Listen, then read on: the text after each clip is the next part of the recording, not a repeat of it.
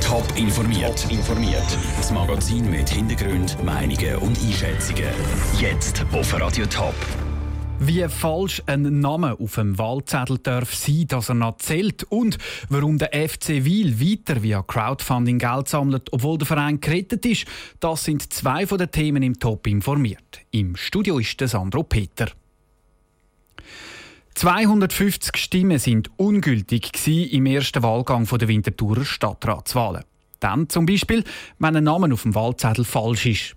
Am Sonntag ist der zweite Wahlgang und auch dann sind wahrscheinlich wieder ein paar Stimmen ungültig. Aber ab wann ist denn eigentlich so eine Stimme gültig? Dieser Frage ist der Raphael Wallimann angegangen. Zwei Kandidaten sind für die Winterthurer Stadtratswahlen übrig geblieben der Jürg Altweg von den Grünen und der Daniel Oswald von der SVP. Im Wahlkuvert steht, dass klar ersichtlich muss sein, wer gemeint ist, wo auf dem Stimmzettel steht. Also wenn jetzt zum Beispiel der Name Altweg nur mit einem G geschrieben wird oder der Name Oswald mit einem T anstatt einem D, dann sieht das kein Problem, sagt Thomas Bolleter von der Stadtkanzlei Winterthur. Wenn keine begründeten Zweifel vorhanden sind, dann ist die Stimme gültig. Das sind bekannte Personen, wo, wo man jetzt ja weiss, dass sie gewählt werden, wettet, wo sie sich auch gestellt haben der Wahl und da hat das Wahlbüro eine gewisse Grosszügigkeit zu leisten. Komplizierter wird es, wenn gröbere Fehler passieren, wenn zum Beispiel ein falscher Vorname geschrieben wird.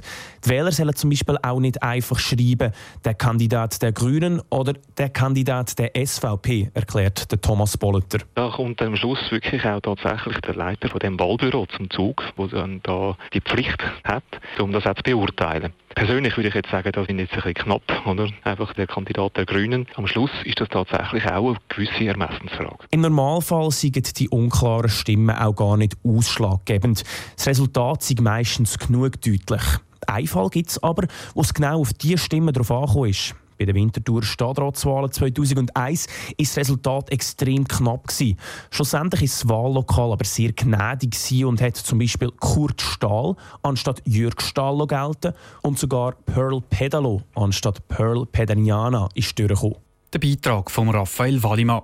Die, die noch nicht gewählt haben für die Stadtratswahlen zu Winterthur, müssen langsam ein bisschen Gas geben. Die Wahlen sind nämlich diesen Sonntag. Radio Top berichtet dann ausführlich. Und auf Top Online steht übrigens, wie die Namen der beiden Kandidaten richtig geschrieben werden. Auch das Radio Top Streitgespräch mit den Kandidaten gibt es dort zum Nachlesen.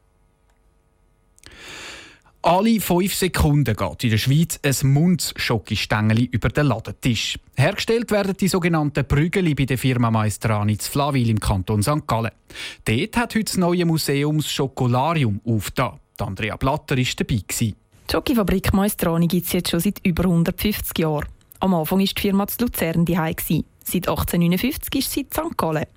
Jetzt hat die Firma Schokolarium aufgetan, eine Art interaktives Museum. Besucher können hier erfahren, wie zum Beispiel Minörli oder die berühmten Schokibananen vom Munz hergestellt werden.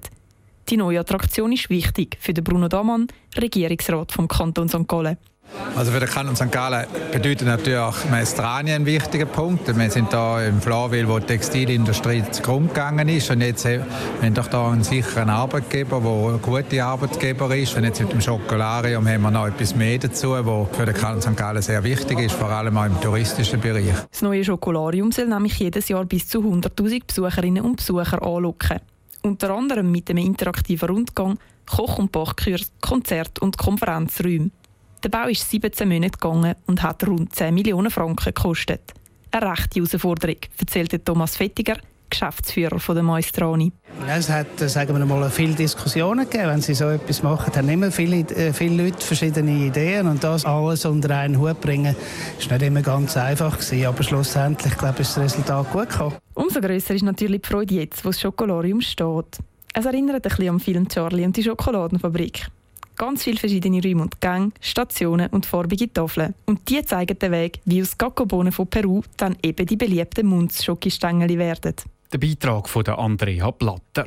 Das Schokolarium öffnet seine Türen am Samstag das erste Mal für die Öffentlichkeit. Den Fans vom FC Wiel muss ein Stein vom Herzen sein. Der Verein ist gerettet, das nötige Geld für den Erhalt vom Spielbetrieb zusammenkommen. Auch die Fans können ihren Teil zur Rettung vom Verein beitragen.